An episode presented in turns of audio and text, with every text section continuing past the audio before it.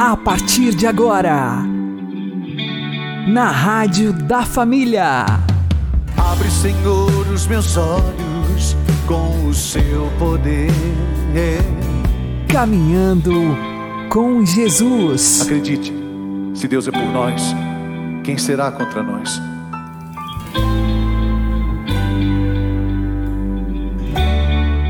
A paz esteja com você, meu querido irmão e minha querida irmã. Eu sou João Cláudio e este é o programa Caminhando com Jesus. E vamos caminhar com Jesus em nome do Pai, do Filho e do Espírito Santo. Amém. Inspirai, ó Senhor, as nossas ações e ajudai-nos a realizá-las, para que em vós comece e para vós termine tudo aquilo que fizermos. Por Cristo Senhor nosso. Amém. Santíssima Virgem Maria, Mãe de Deus, rogai por nós. Castíssimo São José, patrono da Igreja, rogai por nós. A luta contra os pecados da gula e da luxúria é um combate para a vida toda. Vamos aprender com o Padre Léo. Quantos de nós já fomos usados pelo encardido aqui nesse acampamento? Pensa. Porque eu me coloco entre Deus e o outro, pelo meu mau comportamento. Gente, o pecado da luxúria. Quantos de nós estamos sendo derrotados nessa batalha? Eu estou falando no plural. Quantos de nós estamos sendo derrotados nessa área sexual? Quantos de nós temos vícios sexuais que ainda não conseguimos superar? Vícios do olhar, do falar, do ouvir, do fazer, sozinho, acompanhado. Quantos de nós estamos deixando rastros de morte? É terrível quando a gente toma consciência de que a gente foi usado pelo demônio para semear a morte no coração de alguém e que essa morte entrou pelo corpo da pessoa, através de uma doença que nós levamos para ela. E quantas pessoas, quando descobrem que estão com uma doença assim, com um problema assim, vem a revolta, vem a acusação, vem a briga, e aí briga com a pessoa. E é isso que o demônio quer. Uma das táticas dele é fazer a pessoa brigar umas com as outras. Pois eu digo ao Senhor, a você, o Senhor tem me mostrado isso com muita clareza, mesmo quando pessoas já estiverem contaminadas, seja lá porque doença for, porque pecado for, porque vício for, se elas se unirem, está em Mateus 18, verso 19 e 20, onde dois ou três se reúnem em meu nome, eu estou no meio deles, e se ele está no meio de nós, o encadido não chega nem perto. Então não interessa o problema, interessa que nós temos que deixar Jesus entrar no meio de nós. Mas o que é que provoca os pecados ligados à luxúria? Briga, infidelidade, assassinato, crimes passionais, revolta. E aí a pessoa começa a remoer o passado, e a se condenar, e a condenar o outro, e a fazer acusações, e brigamos com as pessoas. Meu Deus, essa pessoa, essa menina, esse rapaz, eles foram, e pior, continuam, estão continuando a ser vítimas do demônio. Um demônio explicitamente chamado luxúria, e nós vamos ter que renunciar a esse espírito, se nós queremos. Agora, o renunciar a esse espírito não significa que nós vamos receber aqui nesse acampamento uma vacina imunológica e que nós nunca mais vamos ser tentados nessa área. Não, essa área, por isso começou na gula. E o segundo, a luxúria, ela nos acompanha do berço ao túmulo do berço ao túmulo. A criança, quando ela, depois de alimentada, mamou, uma hora depois ela chora de novo e a mãe vai lá e dá o peito, mesmo que ela não precisa comer, ela aprendeu a chorar cada vez que quiser a companhia da mãe, e ela vai querer comer para poder ter a mãe. E a mãe vai dar o seio ou vai dar mamadeira, e vai começar a treinar a criança para a gula, para fazer sua própria vontade. Começa no berço. A luxúria, meus irmãos, nós vamos ter que lutar a vida inteira. Olha o capítulo 13 de Daniel, os dois velhos lá da Suzana.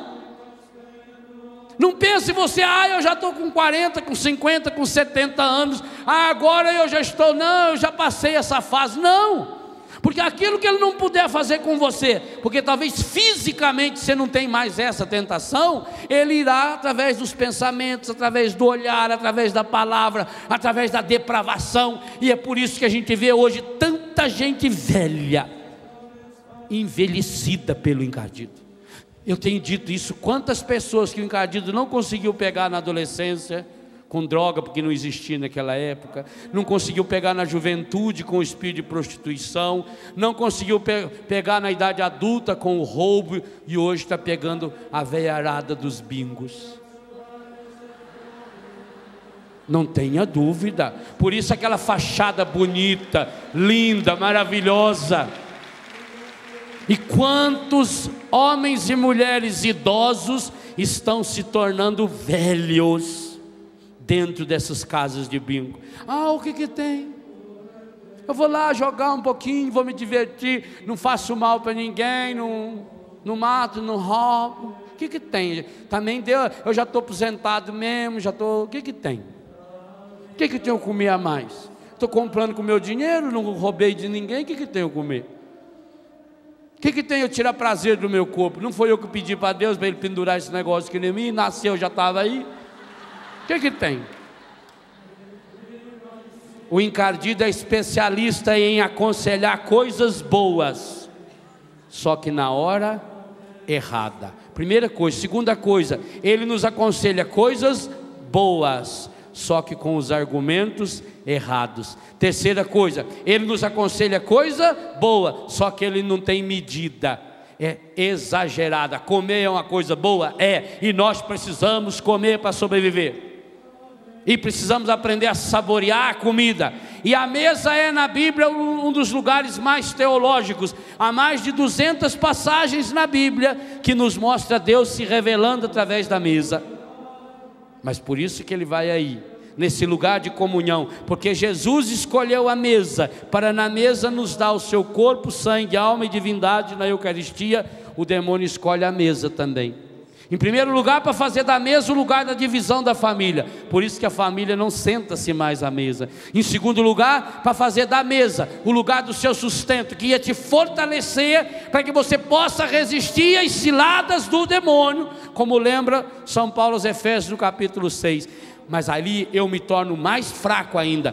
O demônio quer fazer com que o alimento te enfraqueça e não cumpra aquilo para o qual Deus o criou porque Deus viu que tudo era bom, Deus criou só coisas boas. O mal não vem de Deus, a comida é uma coisa boa, foi criado por Deus, a natureza, Deus criou a natureza inteira para nos alimentar. O demônio faz com que você concentre-se. Isso ele fez com Eva no paraíso. Tinha quantas milhares de árvores, fez com que ela se concentrasse em uma. E quando concentra naquilo, a pessoa perde o autodomínio. E isso acontece conosco na alimentação, na gula, acontece conosco conosco pelo pecado da luxúria.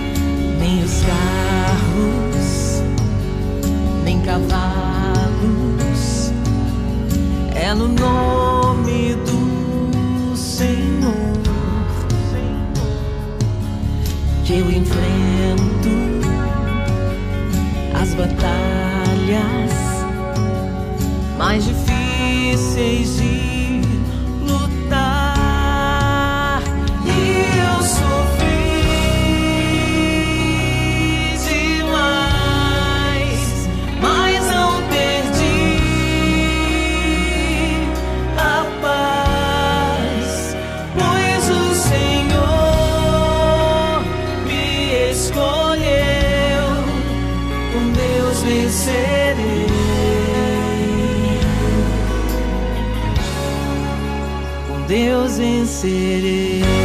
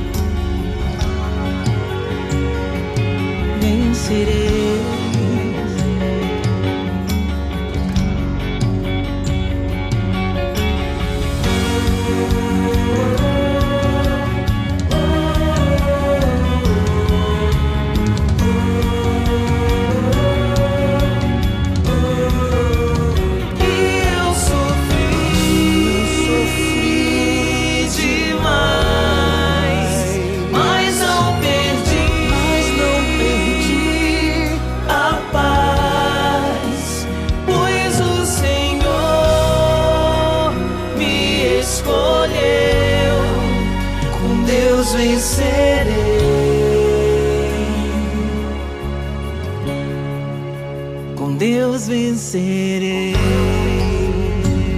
Eu vencerei. Vencerei. Vencerei. Eu vencerei.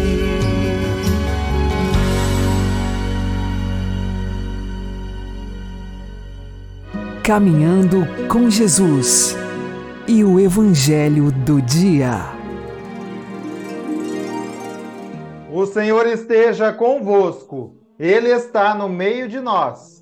Anúncio do Evangelho de Jesus Cristo segundo São Mateus. Glória a vós, Senhor. Naquele tempo, enquanto Jesus subia para Jerusalém, ele tomou os doze discípulos à parte e, durante a caminhada, disse-lhes: Eis que estamos subindo para Jerusalém, e o filho do homem será entregue aos sumos sacerdotes e aos mestres da lei. Eles o condenarão à morte e o entregarão aos pagãos para zombarem dele, para flagelá-lo e crucificá-lo. Mas no terceiro dia ressuscitará. A mãe dos filhos de Zebedeu aproximou-se de Jesus com seus filhos e ajoelhou-se com a intenção de fazer um pedido. Jesus perguntou: Que queres? Ela respondeu: Manda que estes meus dois filhos se sentem no teu reino, um à tua direita e outro à tua esquerda. Jesus então respondeu-lhe: Não sabeis o que estáis pedindo. Por acaso podeis beber o cálice que eu vou beber? Eles responderam: Podemos. Então Jesus lhes disse: De fato, vós bebereis do meu cálice, mas não depende de mim conceder o lugar à minha direita ou à minha esquerda. Meu Pai é quem dará esses lugares àqueles para os quais ele os preparou. Quando os outros dez discípulos ouviram isso, ficaram irritados contra os dois irmãos. Jesus, porém, chamou-os e disse: Vós sabeis que os chefes das nações têm poder sobre elas e os grandes as oprimem. Entre vós não deverá ser assim. Quem quiser tornar-se grande, torne-se vosso servidor. Quem quiser ser o primeiro, seja vosso servo. Pois o filho do homem não veio para ser servido, mas para servir e dar a vida como resgate em favor de muitos. Palavra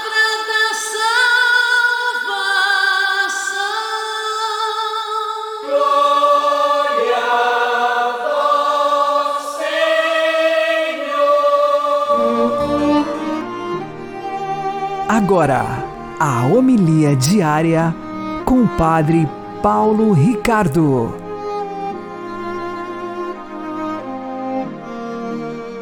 Meus queridos irmãos e irmãs, o Evangelho de hoje, Jesus anuncia pela terceira vez a sua paixão. E parece que começa ali a sua crucifixão, ou seja, as suas dores, a grande decepção de ver que os seus discípulos não estão entendendo. Não entenderam absolutamente nada daquilo que ele está tentando ensinar. Os filhos de Zebedeu, usando um pouco a sua mãe, querem um cargo, querem carreira, querem é, ser importantes. Vejam, por que que isso acontece? Por que que nós temos contato com a palavra de Deus e a palavra de Deus parece que não entra, a gente não compreende? Veja, Jesus já está anunciando pela terceira vez a sua paixão. Qual é a dificuldade? Qual é a parte da frase vou morrer na cruz que vocês não entendem? Dá, quase vontade de perguntar assim. Né?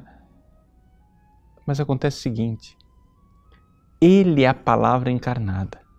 Ele é a palavra de Deus que se fez carne. Ele é o maior e melhor pregador que poderia existir na face da terra.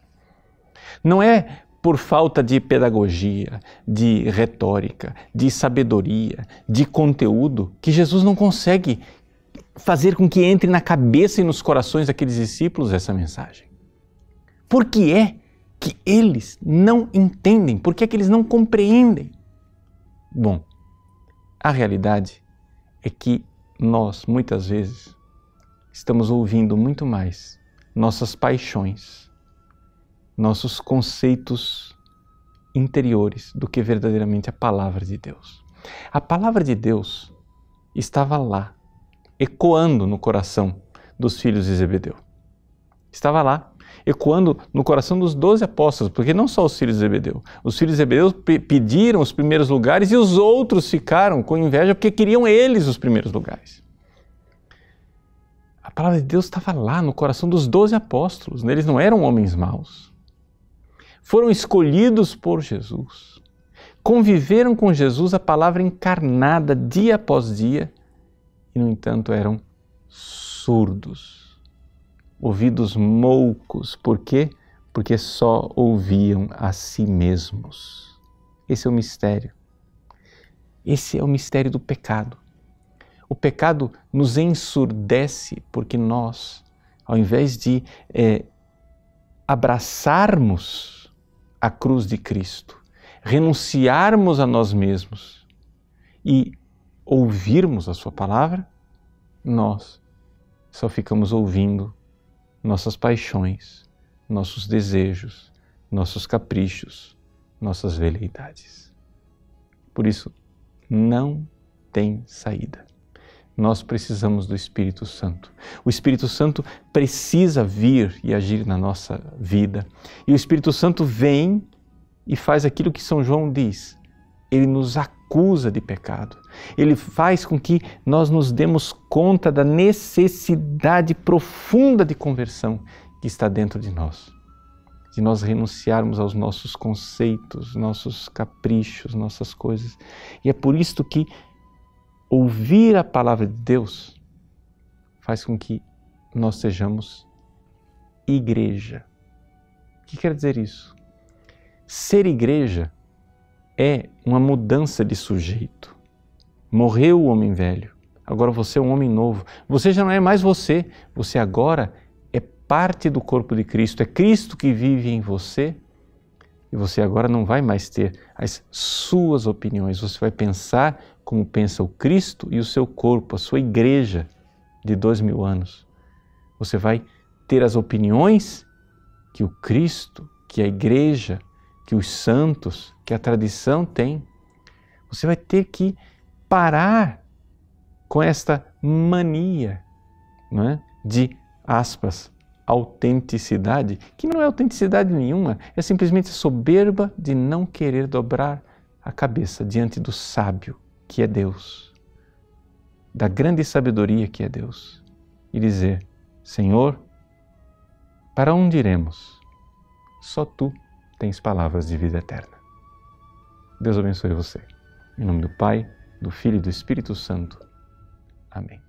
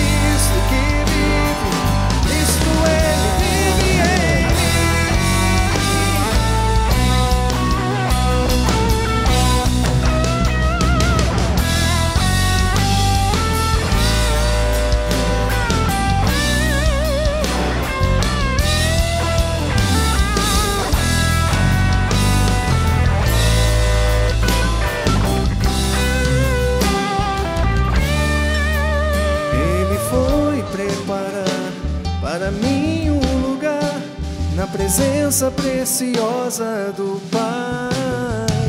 A minha alma selou com o Espírito Santo de amor, de amor. Já não sou mais eu, é Cristo que vive em mim. Já não sou mais eu, é Cristo que vive em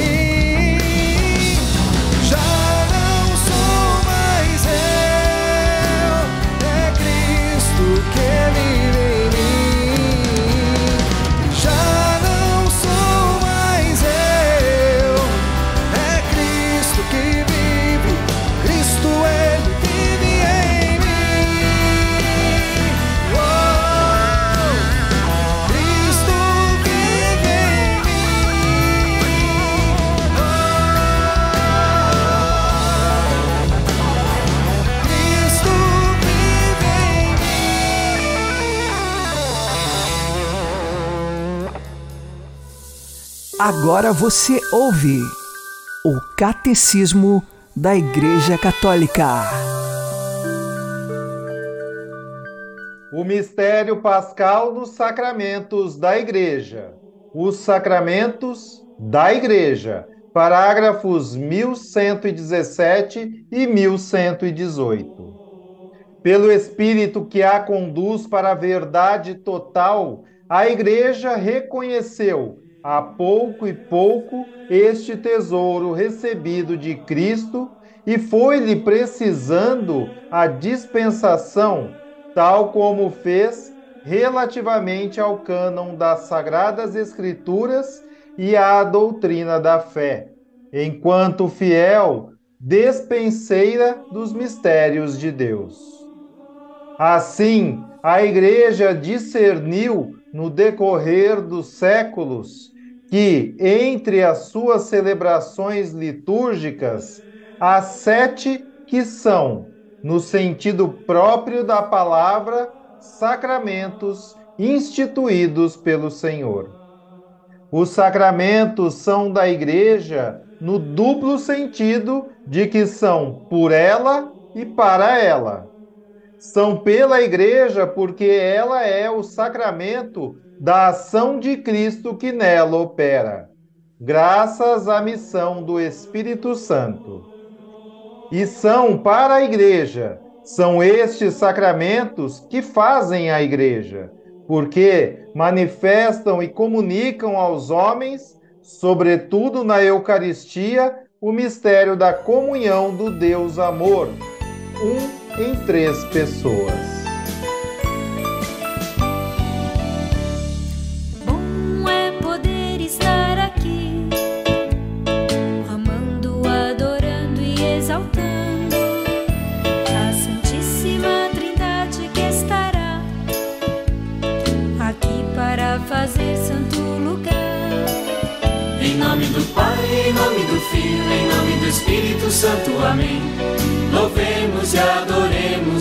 Nosso Deus vivo. Em nome do Pai, em nome do Filho, em nome do Espírito Santo. Amém. Podes entrar, Senhor, neste lugar.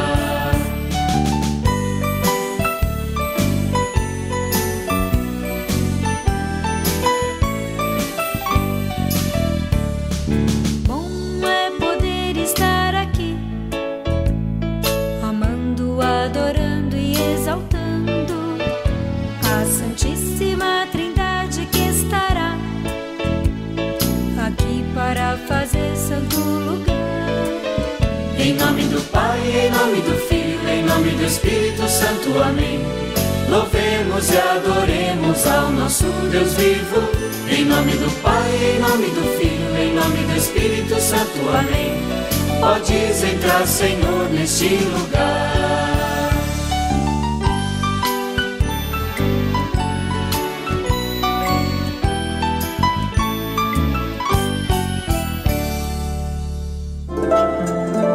O Santo do Dia, com o Padre Alex Nogueira.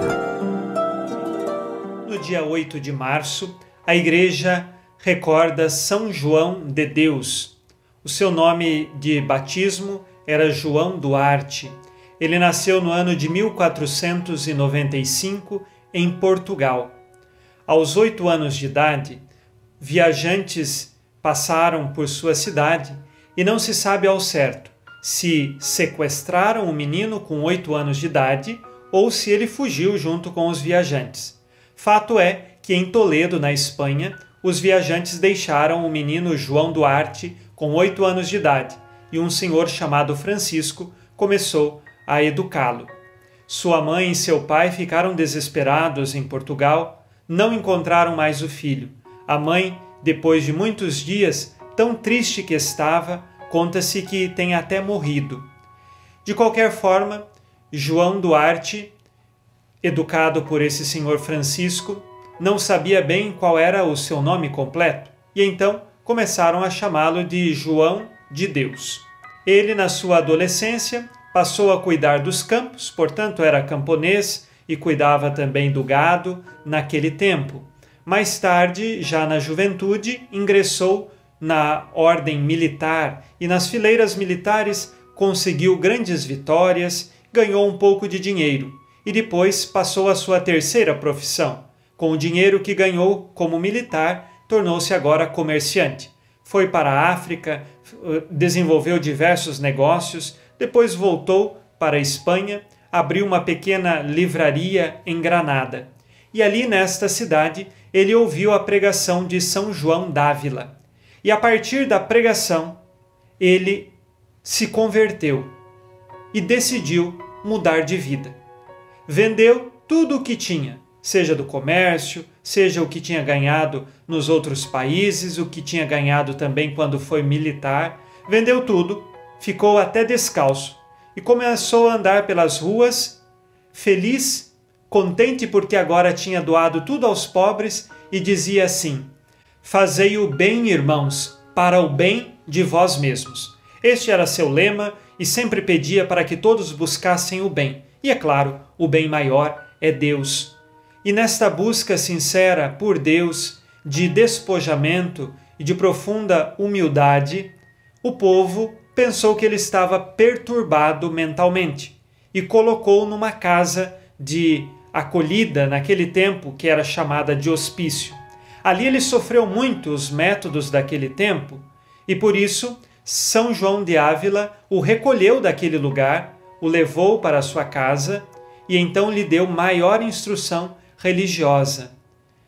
São João de Deus, com aquela experiência infeliz daquele lugar onde ele ficou, decidiu então fundar a Ordem Hospitalar de São João de Deus, onde fundou diversos hospitais e com um método muito específico para aquele tempo.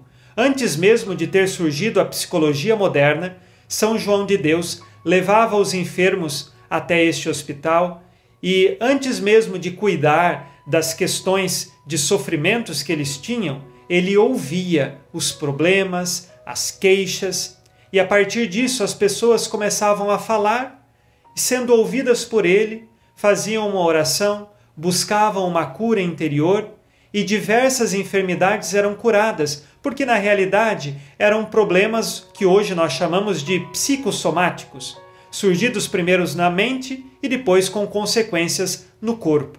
São João de Deus cuidava dos enfermos com um amor muito grande. Este é o destaque de sua vida e o caminho de sua santidade. Amar o Cristo na pessoa do enfermo, na pessoa daquele que estava doente. E dava acolhida a todos os enfermos, principalmente aqueles que eram tidos como perturbados mentais. Ele trazia, acolhia e muitos eram curados, seja pela graça de Deus, seja também pelo método que São João de Deus empregava.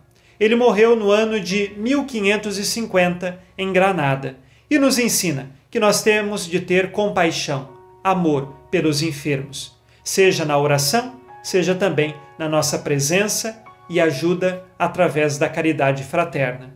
São João de Deus, rogai por nós. Abençoe-vos Deus Todo-Poderoso, Pai e Filho e Espírito Santo. Amém. Fique na paz e na alegria que vem de Jesus.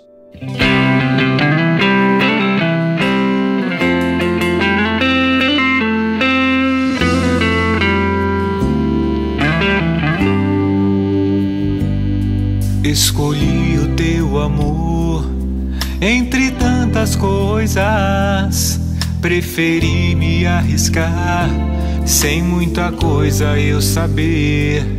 Já não quero retornar para tudo que deixei. O meu coração já sabe que só de ti eu devo ser.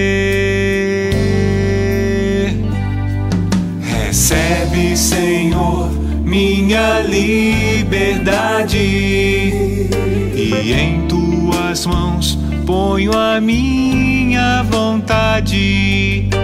Vive em mim com tua vida, Senhor, e sela o meu ser pela eternidade.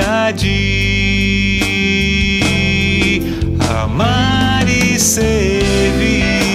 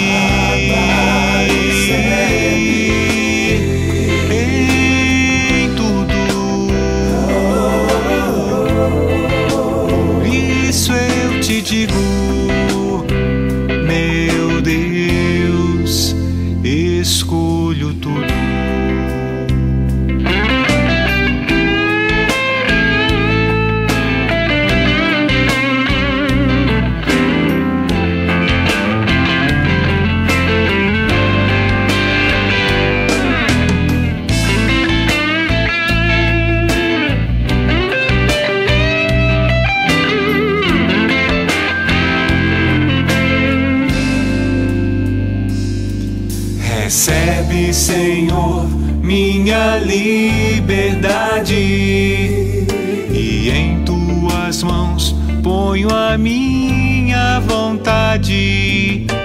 Vive em mim com tua vida, Senhor, e sela o meu ser pela eternidade. Amar e servir.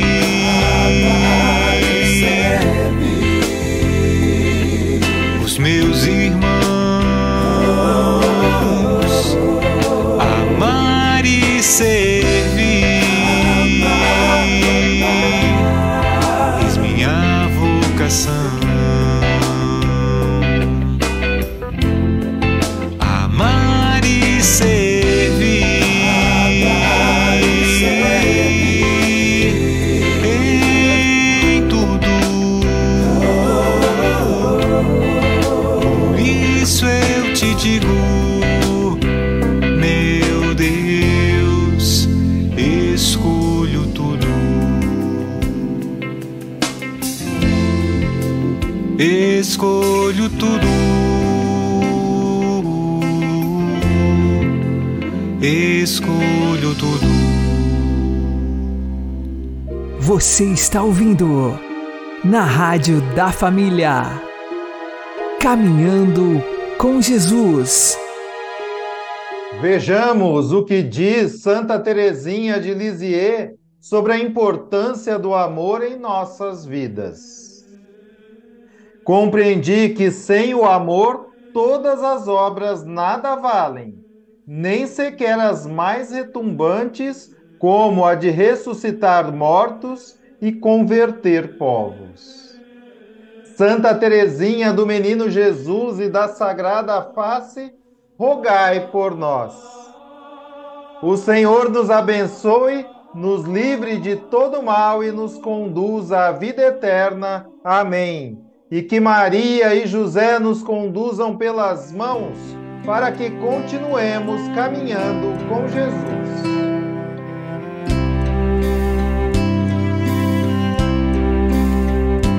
Um certo dia, à beira-mar, apareceu um jovem galileu podia imaginar que alguém pudesse amar do jeito que ele amava, seu jeito simples de conversar tocava o coração de quem o escutava. E seu nome era Jesus de Nazaré sua fama se espalhou e todos vinham ver o fenômeno do jovem pregador que tinha tanto amor.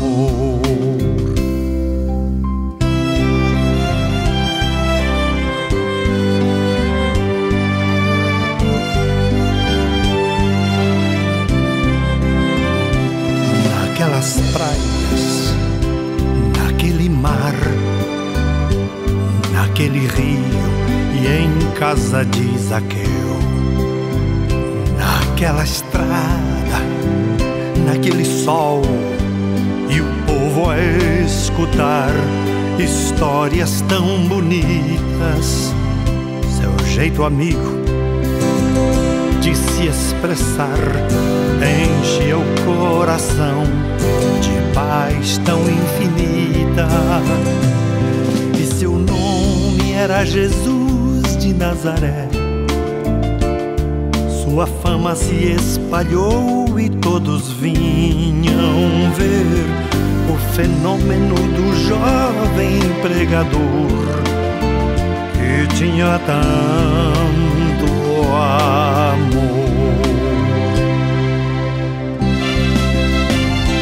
Em plena rua, naquele chão, naquele poço e em casa do Simão, naquela relva, no entardecer, o mundo viu nascer a paz de uma esperança jeito puro de perdoar fazia o coração voltar a ser criança. Era Jesus de Nazaré. Sua fama se espalhou e todos vinham ver o fenômeno do jovem pregador que tinha tanto amor.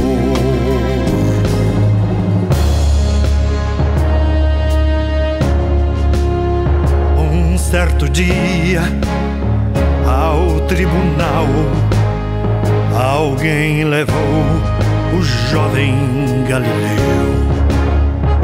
Ninguém sabia qual foi o mal crime que ele fez, quais foram seus pecados, seu jeito honesto de denunciar mexeu na posição de alguns privilegiados e mataram a Jesus de Nazaré.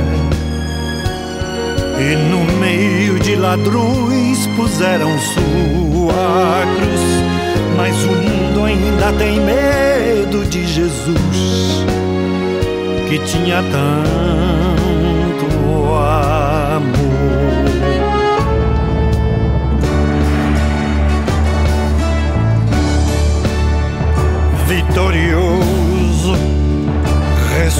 ressuscitou. Após três dias, a vida ele voltou. Ressuscitado, não morre mais, está junto do Pai, pois ele é o Filho eterno. Mas ele vive em cada lar e onde se encontrar coração fraterno. Proclamamos que Jesus de Nazaré, glorioso e triunfante, Deus conosco está. Ele é o Cristo e a razão da nossa fé. E um dia voltará.